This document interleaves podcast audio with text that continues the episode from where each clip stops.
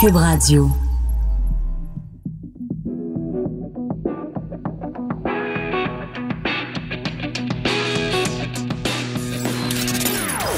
Des opinions bien à elle. Sophie Durocher. Son franc-parler ne laisse personne indifférent. On n'est pas obligé d'être d'accord. Bonjour tout le monde, c'est Sophie Durocher. On est le 20 novembre 2019 et c'est une journée importante aujourd'hui parce que ben, dans quelques minutes, euh, autour de 13h, 13h30, euh, on va connaître la constitution du Conseil des ministres à Ottawa. Alors bien sûr, tout le monde, au Québec en tout cas, parle de, bon, qui vont être les ministres québécois. évidemment, la grosse discussion sur est-ce qu'il va y avoir ou pas un lieutenant québécois dans le gouvernement Trudeau. Mais aussi, ce dont tout le monde parle, c'est du fait que Stephen Guilbeault, qui est depuis des années, pour ne pas dire des siècles, associé à la cause de l'environnement. Tout le monde le voyait au ministère de l'Environnement. Ben non, il s'en va au patrimoine. Ça a provoqué beaucoup de réactions, entre autres l'homme d'affaires François Lambert, que vous entendez souvent sur les ondes de Cube Radio. Ben, il s'est fendu d'un texte sur Facebook où il interpelle carrément, directement, Stephen Guilbeault. Et justement, François est venu nous faire une petite visite en studio pour qu'on puisse en parler. Bonjour François. Salut Sophie. Qu'est-ce que tu dénote, qu'est-ce que tu comprends de la raison pour laquelle Justin Trudeau a décidé de prendre un gars spécialisé en environnement puis de le mettre dans un dossier où il en apparence, il connaît pas grand-chose? Ben, c'est bien évident que lorsqu'on regarde euh, où s'en va Stephen Guilbeault, c'est qu'il avait besoin, dans le fond, d'une carte de visite dans le temps des élections pour dire qu'il était vert. parce que les, lors de la campagne, je ne sais pas si tu as remarqué, moi, ça me, ça me faisait rire à chaque fois parce que à chaque jour, il changeait la couleur du Parti libéral. Le Parti libéral, c'est rouge, OK? Et à un moment donné, il y a une annonce, oups, ils sont tous verts. Ah. Le lendemain, ils sont rouges, le lendemain, ils sont verts. Donc, il avait besoin de montrer qu'il était environnementaliste. En fait, on peut peut-être dire que le Parti libéral est caméléon. Oui. Puis il se met selon la couleur du jour. Il sort le doigt, il dit, ah, le vent s'en va de ce côté-là, ah, on va être vert. Mais tu sais, ce qui, ce qui, ce qui m'interpelle là-dedans, c'est que Stéphane Guilbeault, j'ai fouillé un peu euh, sur lui avant d'écrire ça, puis le gars, à 5 ans, il s'est attaché à un arbre, OK? Le gars, il est, il est environnementaliste depuis toujours. Il est né avec cet ADN-là. Plutôt que Greta Thunberg, parce que Greta Thunberg a commencé à l'adolescence. Lui, à 5 ans, à 5 ans, il est grimpé d'un arbre puis il dit, vous couperez pas les arbres qui sont derrière chez moi parce qu'il y avait... Donc, le gars, c'est là qu'il a commencé sa carrière. Toute sa carrière, on l'a vu, il a descendu la tour du CN, s'est attaché là, je pense, pendant un bout de temps. Où qu'on veut le voir? On veut le voir à l'environnement. Mais le problème, c'est que il y a personne qui est élu en Saskatchewan. Hmm. L'Alberta est en maudit contre le Québec. Euh, euh ne veut rien savoir de Trans Mountain du pipeline. Donc, qu'est-ce qu'il fait? Il met à l'environnement, puis là, il vient de, il s'en va en élection dans, dans, un an. Il était prêt qu'une patate chaude. Mais Stephen Guilbeault, un homme de conviction, comment il peut accepter tu sais, parce que Stephen Guilbeault, là, Moi, je pense que quand on va savoir le Conseil euh, des ministres, puis évidemment, on va en parler euh, sur les ondes de Cube Radio, mais moi, quand ils vont euh, avoir les caméras braquées sur le Conseil des ministres, puis qu'on va voir, moi, la seule personne dont je vais regarder la face, c'est Stephen Guilbeault. Ben je veux voir comment il va faire. Est-ce qu'il va être assez bon comédien pour jouer le rôle de Hey my God, je suis tellement content d'être au patrimoine? Tu sais, on s'entend, le patrimoine, c'est quand même un ministère important. Oui, oui, tout à fait. Mais est-ce que est-ce que la conviction d'aller là alors qu'il va regarder l'environnement? Il aurait pu créer quelque chose de mitoyen pour lui faire plaisir. Les ressources naturelles. Mais je vois pas, mais je vois pas Stephen Guilbeault venir nous convaincre de Netflix. Je ne sais pas, je, suis incapable de le prendre au sérieux lorsqu'il va parler de coupure à Radio-Canada ou lorsqu'il va donner plus d'argent à Radio-Canada. Il y a quelque chose, il y a un disconnect complet avec ce gars-là qui va regarder l'environnement aller, puis il pourra pas dire un mot parce que c'est pas son portefeuille, puis il ben pourra pas se mêler de, de, de, de ce qui le regarde pas. Mais tu sais, ce gars-là de conviction, ce gars-là qui, qui, qui, qui a fait de l'environnement sa vie, comment il peut accepter alors qu'il faisait pas de compromis dans le passé? C'est mm. pas, un crackpot, là, lui. Là. Non, non, c'est un modéré. Là. Comparé, mettons, à Dominique Champagne. Là. Exactement. Il est capable de parler sans crier, et puis il est capable d'expliquer son point comment qu'il peut accepter? Honnêtement, là, moi, je l'accepterais pas. Puis c'est pas une question de bouder parce que lorsqu'on se lance en politique, moi, j'avais déjà été approché, puis ben sans faire ma, grosse tête, j'avais quand même discuté ce qui m'intéressait de faire en politique. Mais tu y allais pour une cause ou pour une raison. Ben non, mais ce qui m'intéresse, c'est soit l'économie, soit l'agriculture. Le patrimoine, c'est pas moi. Là, j'aurais pas d'affaires là. Euh, Revenu Canada, j'ai pas d'affaires là. Mais l'agriculture ou l'économie, j'ai mes forces, c'est quelque chose que j'ai fait toute ma vie. Donc, me faire mettre dans un autre ministère, euh, ou pas m'en donner pantoute, alors qu'on avait parlé avant, euh, je serais mal à l'aise de, même de l'accepter pour dire, c'est quoi, me retourner faire ce que je veux. Mais l'attrait du pouvoir, l'attrait du ministre, l'attrait d'avoir un portefeuille. Et, la limousine. la limousine, même si c'est juste une, Dodge Caravan. Oui, mais quand même. Mais on l'appelle la limousine. On l'appelle la limousine quand même parce que c'est le symbole. Euh, tu parles beaucoup de, des convictions de, de, Stephen Guilbeault et de ce que ça représente pour lui, le fait de ne pas être nommé euh, à l'environnement. Mais moi, je pense surtout aux électeurs soit les électeurs qui ont voté directement pour Stephen Guilbeault ou des électeurs qui ont voté de façon générale pour euh, euh, le Parti libéral, donc dans un autre comté que celui de Stephen Guilbeault, et qui l'ont peut-être fait, je dis peut-être, là, en se pinçant le nez, en disant, regarde, moi, je l'aime pas Trudeau pour telle, telle, telle, telle raison, mais je les crois quand ils disent que l'environnement est leur priorité, puisqu'ils sont allés chercher Stephen Guilbeault. Donc, Stephen Guilbeault a comme donné son feu vert au Parti libéral. Le Parti libéral en a profité pour faire le plein de votes, mais peut-être pour des gens qui votaient en fait pour Guilbeault. Et donc, ces gens-là sont lésés aujourd'hui. Moi, c'est ce que je crois. Euh, je, pense qu'on nous a menti un petit peu et un peu beaucoup. On, on nous a mis que l'environnement, c'est important. Ça ne veut pas dire que c'est pas important. Mais Stephen Guilbeault, je pense qu'en gars intelligent, il aurait été capable d'aller parler avec l'Alberta pour leur dire, regarde, euh, euh, il ne pourra pas l'enlever le pipeline de toute façon. Le mm. Léoduc, on est pris avec Transmontane. Puis est-ce qu'on est vraiment pris? On a pour 50 ans encore à avoir du pétrole. Puis moi, je préfère que ça passe dans un oléoduc que par train. Encore cette semaine, il y a encore un déraillage de train. Puis il en passe de plus en plus parce que le pétrole continue à sortir pareil, continue à s'en venir vers ici. Et je préfère qu'il passe dans un tuyau qui est quand même qui a quelques fuites à l'occasion, mm que ce soit un train de marchandises qui déraille en pleine ville comme c'est arrivé à Mégantic. Absolument. Mais euh, moi, je pense qu'à une époque où, justement, euh, déjà, on est très, très, très cynique face aux politiciens, puis il y a beaucoup de gens qui se posaient des questions, justement, par rapport à Stephen Guilbeault en disant comment quelqu'un qui est un militant de la base, est-ce qu'il va vendre son âme en allant en politique? Puis, tu sais, nous rassurait, je l'ai interviewé, moi, ici, Stephen Guilbeault, puis il disait non, non, non, tu sais, je vais rester euh, fidèle à mes idées, puis tout ça. Moi, je regarde ce qui se passe aujourd'hui, je me dis, ben, ça ne fait qu'alimenter le cynisme des gens envers la politique parce qu'on se dit, ben, lui, il retourne sa veste. Euh, euh, Justin Trudeau fait des choses par pur électoralisme pour faire plaisir aux gens de l'Ouest. Puis, dans le fond, il y a, leurs convictions d'un bord puis de l'autre sont assez souples, assez guimauves, finalement? Ben, c'est très souple. Et, tu sais, je compare souvent la politique avec une entreprise. Dans une entreprise, ouais si tu as un département environnement, puis tu as une méga star qui est là, tu l'envoies pas répondre au téléphone, là. Non, non, mais bon tu, parallèle. Non, non, mais tu prends, tu l'as, la star, là. Oui. Ben écoute, tu la mets, tu la prends parce que tu vas aller plus loin. Quand tu es un vrai leader, tu n'as pas peur d'avoir des personnes très fortes derrière toi qui vont t'emmener plus loin. Et si ça veut dire de changer le rapport qu'on a face au pétrole, ben c'est ta star que tu veux qu'elle l'explique aux gens. Il est supposé maîtriser tout ça, cette personne-là. Tu la mets de côté. Euh, tu sais, Justin Trudeau, dans les prochaines élections qu'on va avoir dans 18, 24 ou peut-être 36 mois, maximum 4 ans en tout cas. Oui, parce que c'est un gouvernement minoritaire, oui. Comment il va nous convaincre cette fois-là qu'il a appris, qu'il met les gens les plus compétents en place.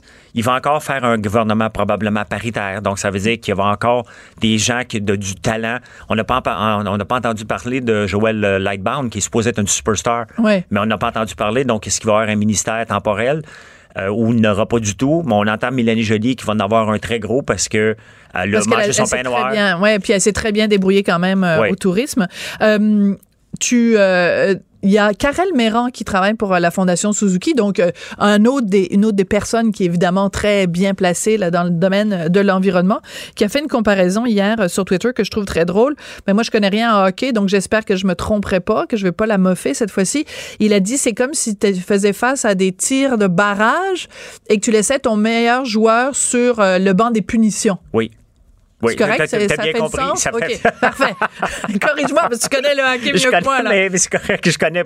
Je suis un fan. Euh, j'ai déjà donné mon opinion sur le hockey sur ma page, puis le monde me dit Toi, tu connais rien au hockey? Ben, ah, ben là. Ben écoute, j'achète mes billets de saison depuis 10 ans, donc je connais. de toute façon, s'ils n'ont pas envie d'entendre ton opinion, ils ont juste à pas regarder ben, ta page. Exactement, mais il y a raison, dans le fond, c'est ton meilleur joueur. C'est ta star. La, honnêtement, je ne vois pas comment euh, Steven Guilbeault peut performer. Tu sais, moi, je suis bon en économie, je suis bon en agriculture, je suis bon en informatique. envoie-moi pas aux, affaires intergouvernementales. Là. je serais pas bon là-dedans. Donc... Oui, mais en même temps, le gouvernement, c'est ça. Tu sais, je veux dire, euh, euh, Mélanie Joly, son premier euh, ministère, c'était justement le patrimoine. Bon, je veux dire, c'était quoi ses connaissances? Je me souviens au début, les gens mais regarde au Québec. Regarde au Québec, comment elle s'appelle? Chassé? Chassé.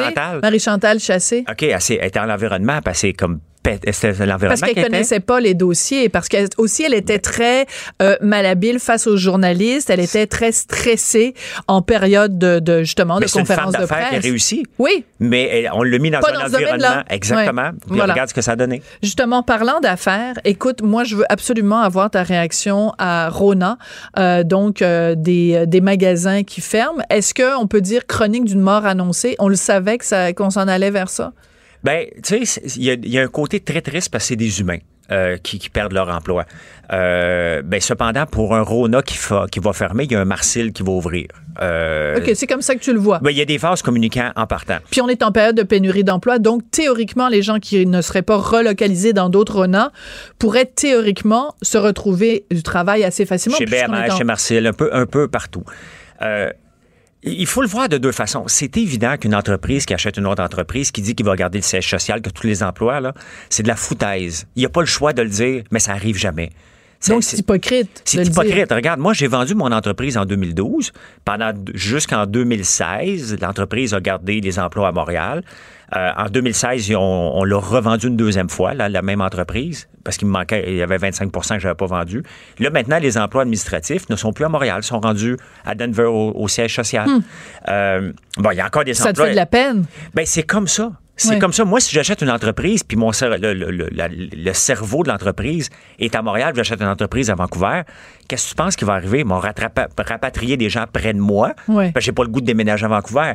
Donc, il faut le voir de deux façons. La caisse de dépôt a quand même empoché, a vendu ça pour 3,2 milliards. Je pense qu'on a fait un milliard de profit à peu près. Elle l'a vendu probablement au bon moment parce qu'elle voyait que Rona, elle, venait déjà d'être euh, euh, euh, euh, mise ensemble avec Renault Dépôt. Il y avait déjà eu une fusion. Une fusion. C'est long faire des fusions parce que c'est des mentalités différentes. Là, on rajoute l'ose.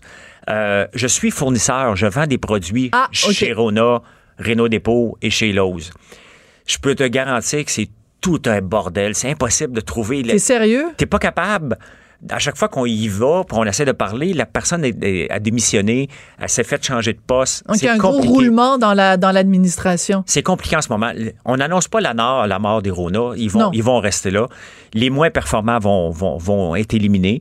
S'il y a de la place dans le marché, il y a un Marcel, un BMR qui va prendre la place. Euh, de toute façon, la nature a horreur du vide. Donc, si en effet, il y a certains marchés qui sont euh, moins bien desservis, bien, il y a quelqu'un d'autre qui va arriver pour les desservir. Si le marché est assez fort pour demander ça. Oui. C'est juste que c'est tout le temps mal vu lorsque la caisse de dépôt vend et que les emplois après ça disparaissent ailleurs. Parce que mais est-ce que la caisse de dépôt l'a pas vu venir? Elle, le voyait. Parce que, tu sais, lorsqu'on vend une entreprise, c'est très simple. Hein? Je suis pas à vendre, je suis pas à vendre, je suis pas à vendre. Tiens, voici le prix. Ah, oh! tout d'un coup. Tout d'un coup. Es-tu en train de dire hein? que tous les entrepreneurs sont un petit peu guidounes dans l'âme? Ben, je pense que n'importe quel entrepreneur qui aurait le prix, euh, Tu sais, moi, moi je, à un moment donné, c'est nous autres qui cherchons un acheteur. Ouais. Bon, les premiers, hein, juste ça parce que tu as, un objectif. Oui, puis tu, tu, fais une évaluation aussi de ton, de ton fonds de commerce pour savoir ce que ça vaut. Oui, mais c'est une, une, évaluation optimiste. Oui. Parce qu'il y a tout le temps le scénario optimiste, pessimiste, puis réaliste. Réaliste. Et là, tu reçois des premières offres, tu dis non. Puis là, à un moment donné, tu envoies une arrivée, tu dis c'est pas ce que je voulais mais j'ai appelé pour une coupe d'années. Donc, tu finis par accepter parce qu'à un moment donné, il faut que tu donnes du rendement à tes actionnaires. Ben, c'est ça. Donc, Rona Alors, qu'est-ce qu'on veut de la Caisse? Est-ce qu'on veut que la Caisse se porte bien financièrement? C'est quand même le bas de laine des Québécois, donc... On, a fait de l'argent avec Rona. Ce qui arrive par la suite, c'est de la consolidation. Et si l'OSE ne respecte pas Rona comme il faut, euh, avec leur façon de faire, les clients vont arrêter d'aller là et il va y avoir un BMR qui va prendre la place, il va y avoir un Marcel, il y a un hmm. Patrick Morin, les Canacs qui sont en pleine expansion. on salue quand même les, euh, les gens qui euh, ont appris aujourd'hui qu'ils perdaient leur emploi. On vous souhaite de pouvoir être relocalisé et si c'est pas le cas, de vous retrouver rapidement un emploi. C'est toujours c'est C'est toujours triste quand même de voir des commerces qui ferment et, et des gens bon avec ben, une famille. Toute entreprise qui ferme vient quand même, où on va, se, on va se retrouver un emploi. Mais la réalité, c'est que le choc j'étais bien. Les gens, on est confortable dans une entreprise. Et là, il y a le choc de OK, mais je vais aller où? c'est Noël, faut que je cherche un job en plus, qu'il faut que je me prépare pour Noël. les, fermetures vont avoir lieu le 31 janvier, mais, oui, je comprends ce que tu veux dire, bien sûr. Puis regarde ces gens-là qui vont travailler jusqu'au 31 janvier, sachant qu'ils vont être coupés ou ne sachant pas qu'ils vont être coupés. Dans les deux, dans les deux conditions, ça fait un environnement merdique. Là. Absolument. Donc, ils sont bien mieux de prendre la décision immédiatement. Donne-leur leur argent jusqu'au 31 janvier. Envoie-les à la maison parce que l'environnement. Oh, faut que tu règles ça rapidement. Tu peux pas laisser traîner ça. Euh, François, c'est toujours un plaisir de te parler. Donc, on continue à te suivre sur ta page Facebook parce qu'on ne sait jamais sur quel dossier tu vas parler. La prochaine fois, tu viendras nous parler de hockey, tiens. Oui, OK, parfait. Hein? Pourquoi pas? le prix des billets qui n'arrête pas d'augmenter, mais la qualité du produit qui descend. Ah, puis le prix des hot dogs, il paraît que ça coûte bien cher, les hot dogs. J'en mange pas, je suis correct. c'est vrai, t'es sans gluten maintenant. Hey, merci beaucoup, François Lambert. donc, homme d'affaires avec qui on parlait ben, de plein de choses, plein de sujets. Donc, à la prochaine chicane, François. Merci. On n'est pas obligé d'être d'accord. Joignez-vous à la discussion. Appelez ou textez. 187 Cube Radio. 1877 827 2346. En m'en venant euh, travailler tout à l'heure, euh, j'étais ici au coin de Berry et Sainte-Catherine. Le feu était vert pour moi. Donc, je commence à m'engager sur euh, la voie. Et là, il y a deux piétons qui sont arrivés complètement champ gauche, mais vraiment champ gauche, et qui se sont littéralement précipités devant mon auto. Donc, j'ai freiné très brusquement, mais j'étais dans mon droit, là, la ligne, c'était vert, tout ça, là ça aurait pu mal finir. Est-ce que vous êtes inquiet, vous, pour la sécurité des piétons? Est-ce qu'on devrait euh, euh, hausser les pénalités pour les automobilistes qui respectent pas les passages protégés? J'ai juste oublié de vous dire que les gens ne traversaient pas sur le passage piéton. Hein? Je ne sais pas si c'était clair. Ils étaient en train de traverser en plein milieu de la rue, donc avant le passage piéton. Alors, euh, on va en parler avec Alain Vadeboncoeur, qui est docteur, qui est urgentologue, chef de service de médecine d'urgence à l'Institut de cardiologie de Montréal. Bonjour, docteur Vadeboncoeur. Oui, bonjour Sophie. Vous avez parti une pétition euh, parce que vous voulez inciter le gouvernement à hausser les pénalités pour les automobilistes qui respectent pas les passages protégés. Combien de personnes ont signé la pétition au moment où on se parle? On approche de 8000 en une semaine, ce qui est quand même pas si mal. D'autant plus que c'est un peu un coup de tête, cette, euh, oui. cette, euh, oui, ben, en fait, quand j'ai lu l'article de la presse qui parlait du nombre de, de, de, problèmes qu'ils avaient constatés là, sur, le boulevard Rosemont, je me suis dit, ça n'a pas de bon sens, qu'est-ce qu'on peut faire? Puis là, je me suis dit, ben écoute, si on haussait les primes, euh, si on haussait les, les pénalités financièrement, puis si on mettait des points d'inaptitude, peut-être que ça marcherait. Donc, c'est l'objet de ma pétition.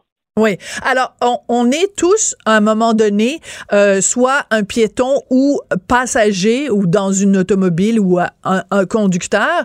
Euh, des comportements fautifs, on en voit tout le temps. Ce que je décrivais tout à l'heure, là, des gens qui traversent, mais vraiment complètement en plein milieu de, de la rue, on voit ça beaucoup au Québec. Alors, est-ce que c'est pas plutôt un changement de mentalité qu'on devrait avoir? Parce qu'il y a plein de pays au monde, même des provinces québec canadiennes, où ce qu'on appelle le jaywalking, c'est-à-dire traverser traverser en plein milieu de la rue. Personne fait ça. C'est pas la, mentalité des Québécois qu'on doit changer? Ben, moi, je pense que ça joue des deux côtés jusqu'à un certain point. Euh, ce qui est assez clair, même le code de la route définit une obligation en ville pour les, piétons de traverser euh, au passage à piétons, ben non pas n'importe où. Donc ça, définit ça. Mais euh, il reste que pour un piéton traverser la rue à la mauvaise place, c'est dangereux pour lui, un peu moins dangereux pour l'automobiliste. Mais l'inverse, par contre, le non-respect des passages à piétons, qui est aussi une partie de, notre culture, parce que c'est assez spécifique, ben, ça, c'est dangereux pour le piéton. Puis un, piéton contre une voiture, en général, c'est la voiture qui gagne, s'il y a un contact direct. Et donc, je pense que, oui, je suis d'accord que, que les piétons devraient souvent mieux se comporter, mais de façon générale, euh, le, le, danger, c'est notre non-respect des passages à piétons. Ça, c'est un problème. Puis ça, je, c'est un problème même que je ne comprends pas. Je ne sais pas comment ça fait qu'on n'est pas capable de, se rentrer ça dans la tête. D'accord. Parce que ce que vous souhaiteriez, en fait, c'est qu'on fasse comme euh, plein d'autres endroits à travers le monde où, dès que l'automobiliste, dans son champ de vision, aperçoit ne serait-ce que le début du commencement d'une amorce d'orteil qui s'apprête à peut-être éventuellement se poser sur la chaussée, ben les automobilistes ralentissent ou s'arrêtent. Oui, c'est comme intégré dans leur façon de conduire, dans, le, dans la culture populaire. Euh, il faut pas aller bien loin. Là, on va aux États-Unis, on va en Ontario, au Nouveau-Brunswick. C'est clairement comme ça. En Europe, la plupart des pays, c'est pas mal comme ça. J'étais au Portugal euh, à l'automne dernier, c'était vraiment ça. Euh, donc, dès que le piéton se manifeste, la culture, c'est que l'automobiliste lui cède le passage. Et ça, c'est quelque chose que, pour une raison euh, que je, ne m'explique pas, n'est pas très développé au Québec. Donc, il y a, ce manque de, capacité à voir et à respecter le piéton, je dirais, dans sa vulnérabilité quand il s'engage comme ça. Et euh, bon, ben, pour moi, c'est un mystère, mais il reste que si on ne prend pas ça très au sérieux non plus, 100 dollars d'amende et zéro point d'inaptitude, c'est sûr que ça peut passer relativement inaperçu comparé à d'autres infractions. Euh, pour lesquels la, hausse des, des, des, euh, des coûts et la hausse d'empreintes d'inaptitude ont, ont eu des effets.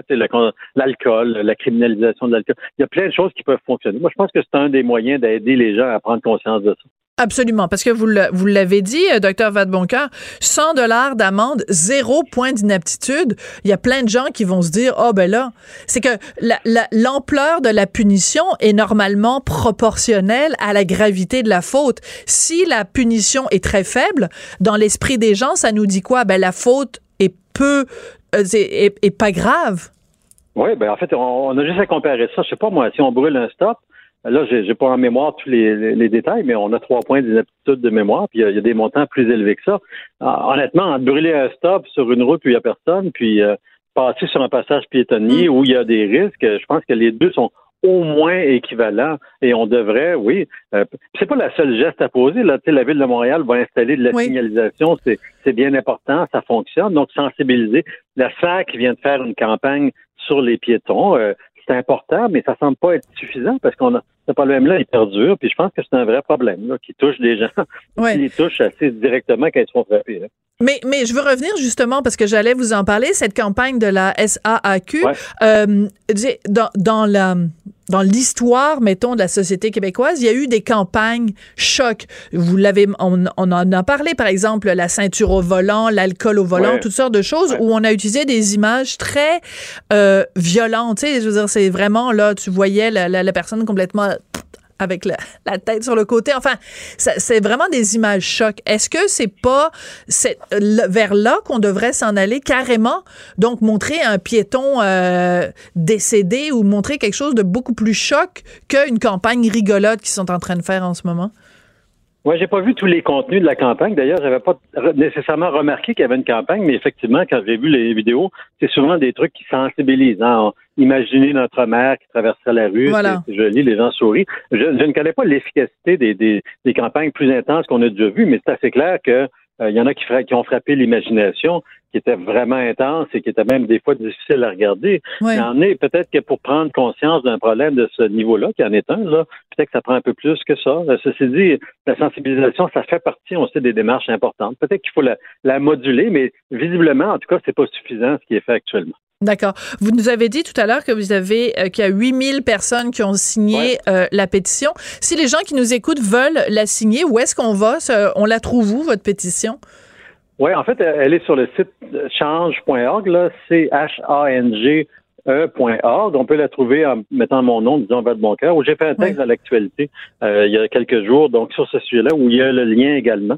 Donc, elle est assez facile à trouver parce qu'elle est beaucoup sur les réseaux sociaux en ce moment. D'accord. donc, moi, je me suis engagé, s'il y en a 10 000, ben, je vais je vais l'imprimer, puis on va l'amener à des politiciens, puis on va voir. Parce qu'il y a eu une réponse un peu au début euh, du ministre euh, Bonardel, donc disant, en fait, son, son adjoint qui a, qui a, dit ben, on pense pas modifier le code de la route. Pourtant, il me semble que c'est comme assez évident que c'est peut-être une des choses les plus simples à faire euh, ben et que peut-être que ça aurait des résultats. Euh, et donc, euh, pourquoi pas? Mais en même temps, docteur Vadeboncoeur, on en parle depuis le, le, début. C'est tellement ancré dans la mentalité québécoise. C'est ça aussi qui fait qu'on est une, société distincte parce qu'en effet, on a juste besoin de traverser le pont sur la rivière des Outaouais puis de se retrouver de l'autre côté. Puis tout de suite, déjà, on voit que les mentalités changent. Comment on fait pour changer les mentalités? Vous, vous êtes médecin, vous, vous côtoyez constamment des citoyens de toutes les, les, les origines, de toutes les classes, de toutes les mentalités? Comment on fait pour les, prendre là par le bord du veston puis leur dire Hey, ça n'a pas d'allure ce que vous êtes en train de faire? Oui, ben en fait, vous faites probablement référence à la culture du moi, mon char, ma route. Exactement. Qui, probablement fait, fait, partie du problème. En fait, ce qui est curieux dans cette question-là, parce qu'il y a des gens qui ont dit Ah, c'est notre caractère latin. Non, c'est pas vrai. Les pays latins, le Portugal, ils font pas ça. Et donc, on, on est comme distinct de tout le monde là-dedans.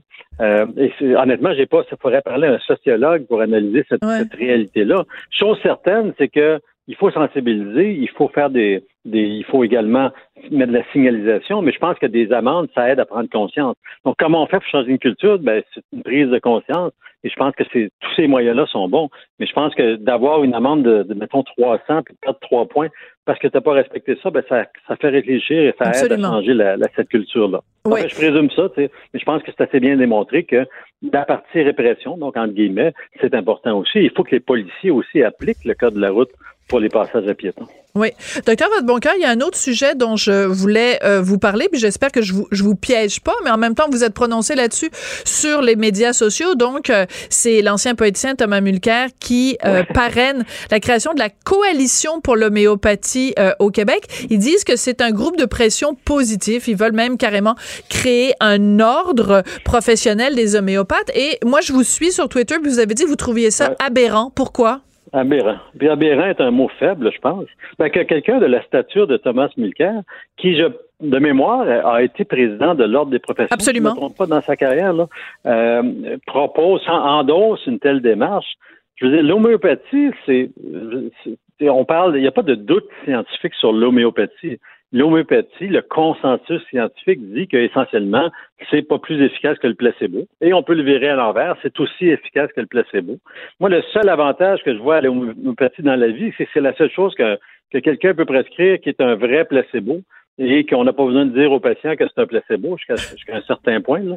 Et, euh, mais à part ça, il n'y a, aucun doute là-dessus. Créer un ordre de, de l'homéopathie ou même promouvoir son utilisation, ça m'apparaît euh, aberrant et j'aurais pu trouver d'autres mots pour décrire ça, mais je pense que c'est une posture très, très particulière. Mais je veux vous en... Euh, dans le contexte. Mais on comprend tout à fait que de votre point de vue à vous, euh, ce soit euh, aberrant puisque vous ne vous ne croyez pas et vous le dites vous-même le consensus scientifique est que ça n'a pas pas différent de donner euh, un, un sucre à quelqu'un là donc un effet placebo. Je, je voudrais vous soumettre deux deux idées. Euh, en, en, France, vous le savez, c'est quand même pas 60 millions d'imbéciles. En France, l'homéopathie fait partie de des outils dont disposent les médecins pour euh, soigner la population. Et le deuxième exemple que je veux vous soumettre, et j'espère que je me trompe pas, je pense que c'est au Brésil où, dans le cadre de la formation d'un médecin, donc mettons les 10 ans que ça prend euh, pour devenir médecin au Brésil, il y a des cours, comme il y a des cours, mettons, sur la l'anatomie, des cours sur la structure osseuse, peu importe. Il y a des cours d'homéopathie dans les universités brésiliennes, à moins que je me trompe. Donc, qu'est-ce que vous répondez? Parce qu'il y a des gens, il y a des pays où on prend l'homéopathie très au sérieux. Oui, honnêtement, l'exemple du Brésil, je ne le connaissais pas. L'exemple de la France est un bon exemple. Il y a des gros débats en France actuellement parce qu'en ce moment, ils sont en train de désassurer euh, l'homéopathie. Hein. il y a une intention. Je Tout à fait. de loi est passée. Il y a eu des débats dans les derniers mois là-dessus. Et, le, fondement de cette désassurance-là, c'est qu'on n'assure pas des trucs euh, qui, dont la démonstration d'efficacité n'est pas faite. Je veux dire, quand vous parlez de mon opinion sur l'homéopathie, moi j'essaie d'avoir d'avoir le moins possible des opinions sur les choses quand on a des preuves objectives. Oui, mais j'ai dit aussi, j'ai rajouté aussi, docteur Vadeboncoeur, basé sur le consensus scientifique. Donc j'ai. Oui, parce que le consensus, il est clair. Il y a des grandes organisations scientifiques dans les dernières années qui sont prononcées, l'Académie des sciences, euh, de France, il y a, le, il y a le, Collège australien. En fait, ils ont, revisé toute la littérature sur l'homéopathie et la conclusion, c'est toujours la même chose. Et il n'y en a pas d'effet vrai. Et les, les, homéopathes nous ramènent toujours les mêmes 12, 15 études où il semble y avoir un petit effet peut-être sur une vache à un moment donné, peut-être sur des humains. sur une vache? on fait des, quand on fait des milliers d'études sur des, sur des sujets, il y a toujours des études qui sont positives et qui ont l'air de marcher. C'est l'ensemble de la preuve qu'il faut mettre dans la balance. Et l'ensemble de la preuve, ça ne marche pas. C'est un bon placebo, c'est fantastique de ce point de vue-là, mais encadrer et vouloir faire un ordre de ça, c'est une aberration dans une société qui essaie de se baser sur la science de temps en temps pour avancer. De temps en temps. Ben, docteur Vadeboncoeur, merci beaucoup. Je vais vous quitter parce que je commence à avoir un petit peu mal à la gorge. Fait que je vais aller à la pharmacie aller me chercher de l'ocyococcinum. Non, c'est une blague. Non, mais vous pouvez le faire. L'effet placebo est formidable. Vous Voilà. allez probablement guérir, surtout que vous n'avez sûrement pas besoin d'antibiotiques ou d'autres choses. Donc, pourquoi pas? Voilà. Alors, euh, en effet, merci beaucoup, docteur Vadebonger. C'est toujours un plaisir de vous parler. Je rappelle que vous êtes urgentologue, chef de service de médecine d'urgence de l'Institut de cardiologie de Montréal. Et si on veut signer votre pétition pour euh, rendre ça plus, euh, moins socialement acceptable de ne pas s'arrêter au passage piéton, ben on va sur chan- change-pardon.org. Bonne journée. On n'est pas obligé d'être d'accord, mais on peut en parler. Sophie Durocher, on n'est pas obligé d'être d'accord. Cube Radio. Quand on couvre les faits divers, euh, ben, il y a des journées plus difficiles que d'autres. Il y a des faits divers plus glauques et plus euh, dégoûtants que d'autres. Euh, vendredi dernier, dans le journal, on pouvait lire cette histoire d'une résidente du quartier Hochelaga à Montréal qui attirait des enfants du voisinage chez elle pour satisfaire les pulsions pédophiles, non pas les siennes, mais celles de son conjoint. Elle a été, elle a écopé d'une peine de trois ans de détention. Et moi, je voulais absolument parler à la journaliste qui a couvert cette euh, décision-là de la justice. C'est Valérie Gontier, ma collègue. Bonjour Valérie, comment vas-tu? Bonjour Sophie. Écoutez, euh, écoute, quand je, je le disais, il y a des journées plus euh, euh, difficiles que d'autres quand on couvre les faits divers ou quand on couvre les palais de justice.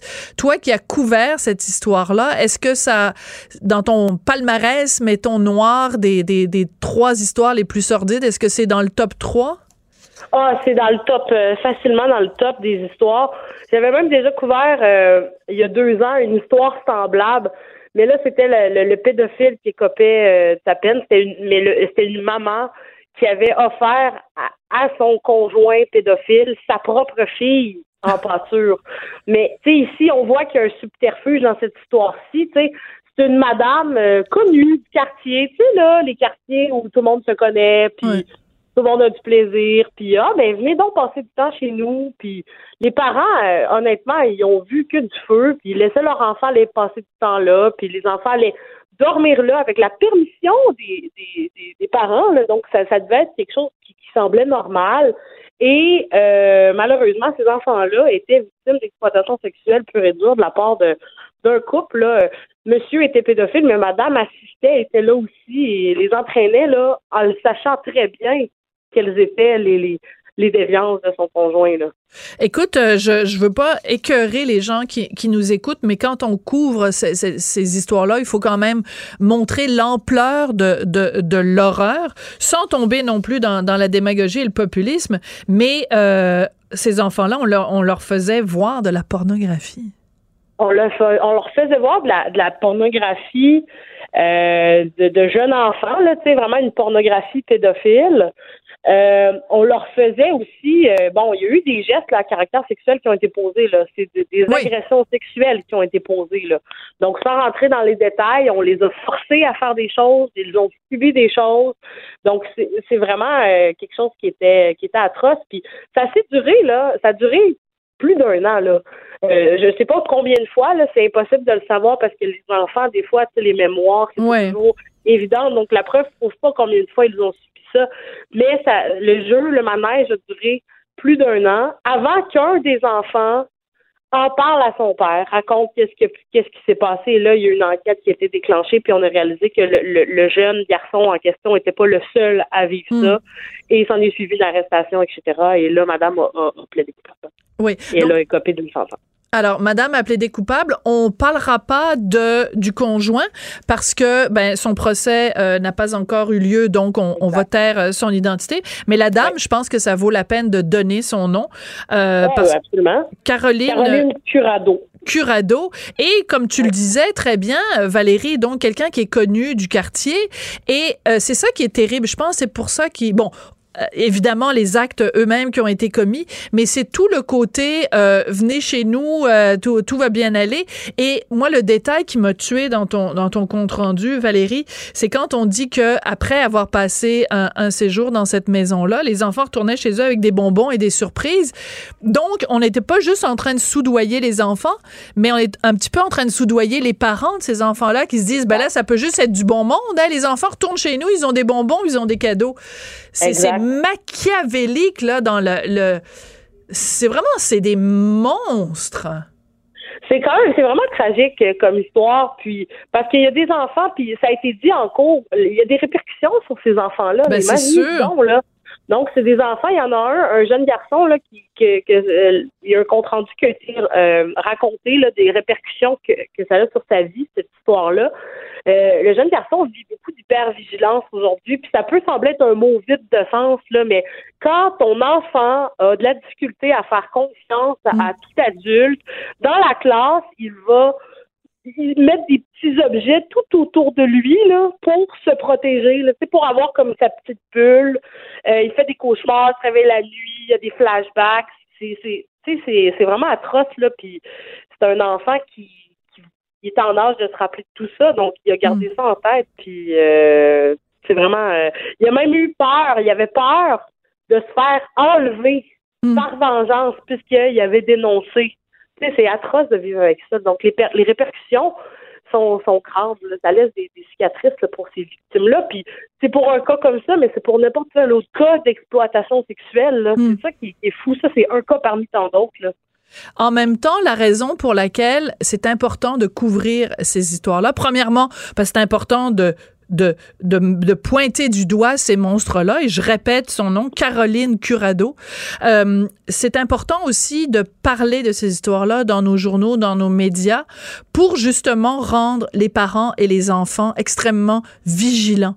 Euh, tu sais, parce que on, se dit ben là on peut faire confiance à tout le monde tu sais dans le quartier euh, la voisine est donc bien fine puis tout ça ben faisons attention à tout ça je pense que cette histoire là très triste et très sordide peut aussi servir de mise en garde ben, absolument. Puis tu sais, vous êtes mère, je suis mère. On, se demande tous, tous euh, en tant que parents, comment est-ce que on doit agir avec nos enfants. Bon, moi, ma fille est beaucoup plus jeune, puis je me dis, mon Dieu, comment on va faire ça? Puis on arrivera, on, traversera le pont qu'on va y arriver, là. Mais, euh, à force de couvrir toutes ces histoires-là, là, euh, mais oui, c'est important de sensibiliser. Puis j'ai signé il y a deux semaines un, gros dossier là, de plusieurs pages sur le proxénétisme. Puis c'est ça aussi le message que j'ai envoyé dans les entrevues que j'ai faites parce que c'est important d'en parler parce que il faut savoir que ça existe. Ceci dit, il faut pas non plus mettre nos enfants dans des bulles puis les empêcher de vivre leur vie, les empêcher de jouer dans la rue.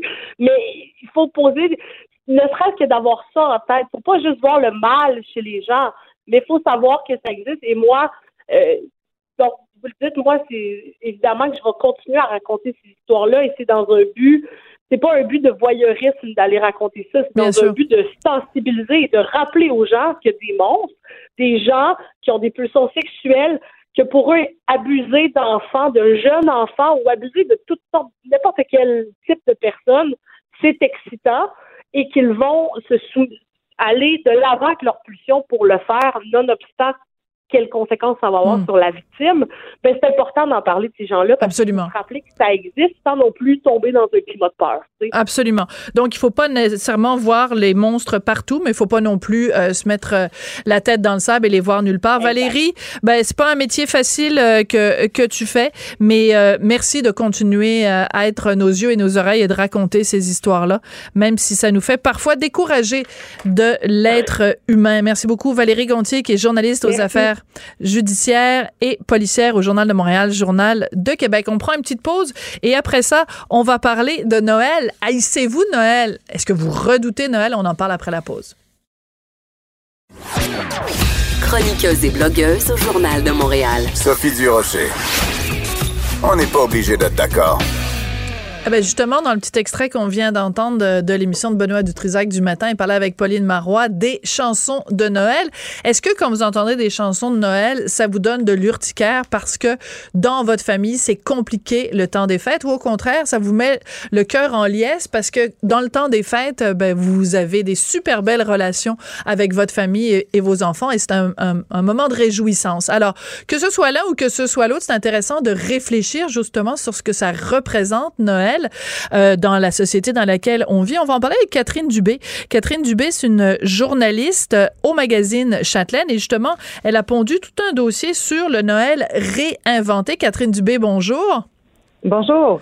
J'adore euh, euh, l'idée de se pencher justement comme ça sur différentes personnes qui vivent Noël différemment parce que c'est toujours un peu tabou les gens qui euh, vivent des moments difficiles à Noël, les chicanes de famille. Pourquoi vous, vous aviez envie d'écrire sur ce sujet-là? Euh, parce que je vois que Noël change autour de moi. Il s'agit de vivre un événement, que ce soit euh, le décès euh, d'un proche ou une séparation. Hein, ça arrive quand même à beaucoup de gens. pour être obligé de réinventer le rituel.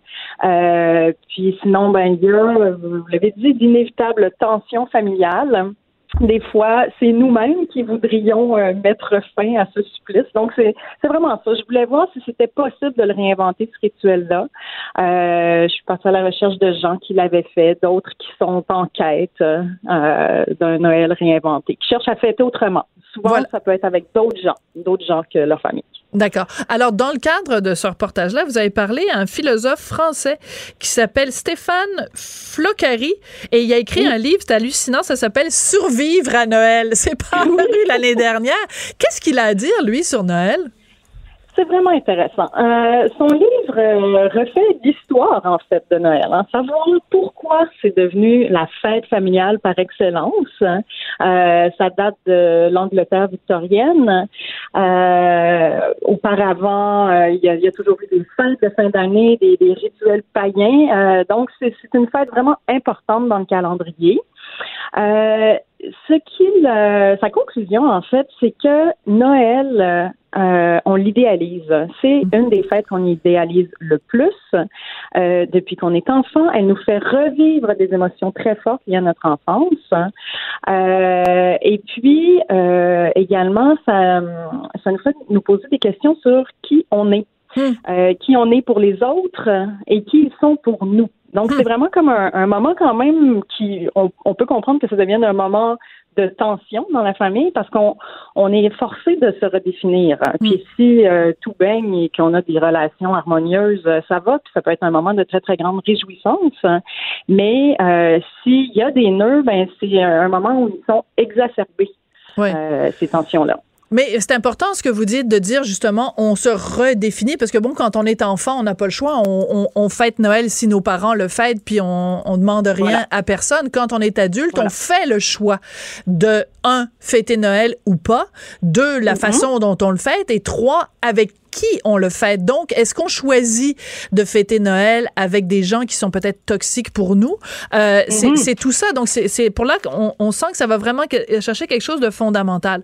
Euh, je trouve ça très important que vous rappeliez quelque chose qui, moi, m'avait complètement euh, échappé au fil du temps, c'est à quel point le temps des fêtes, le temps de Noël peut être compliqué pour des familles séparées, les enfants qui mhm. sont en garde partagée, et vous nous racontez carrément des fois où ça finit devant un avocat ou un juge. Absolument. Je ah oui, oui, capotais. Ah oui, oui. J'ai parlé à une, une, médiatrice familiale qui m'a confirmé que euh, elle a un volume d'appels plus élevé avant Noël. Donc, il y a des gens qui n'ont pas été capables de s'entendre sur ce point-là, euh, avec qui euh, l'enfant va passer le réveillon. Puis, euh, ben là, ça devient une urgence. Il faut absolument qu'un juge tranche. on fait appel à elle justement pour essayer d'éviter de se retrouver devant le tribunal à la jet de médiatrice. mais ça, donc, c'est une réalité. puis même quand ça va bien, j'en parle aussi dans l'article. Le fait qu'il y ait des couples recomposés, ça complique aussi le calendrier des fêtes. Euh, puis même si on aime beaucoup tous ces gens-là, puis qu'on voudrait tous les voir aller euh, chez euh, grand-papa, en fait chez, nos parents, si on est adulte, chez nos parents qui eux-mêmes peuvent être en couple recomposé, ça fait toute une série de grands-parents à les visiter, ça peut être lourd. Puis on peut vivre des sentiments aussi, des émotions comme de la culpabilité. Euh, de pas mm. avoir envie peut-être de se taper tout ça. Donc, donc, c'est important de prendre euh, de prendre du temps pour, euh, pour réfléchir à tout ça. Hein. J'ai un petit mode d'emploi là dans mon article sur comment réinventer. Oui, c'est ça. Euh, ben, on, on vendra pas. De passer au travers. Oui, on vendra pas tous les punchs, mais quand même, donnez-nous une façon justement de, de, de faire les choses différemment. Si en effet pour nous Noël c'est juste synonyme de bon de, de conflit ou de tension, comment on peut de, une façon dont on peut réinventer Noël, le faire différemment? Euh, ben, c'est d'abord de se poser la question de ce qu'on a envie vraiment. euh, arrêter de, de s'imposer euh, des choses, de, de se plier à des conventions. Euh, c'est possible qu'une année, oui, on ait envie de fêter avec toute la tribu, mais peut-être qu'une autre année, on a envie plutôt d'être avec trois ou quatre personnes vraiment très, très significatives pour nous, puis de passer un bon moment comme ça.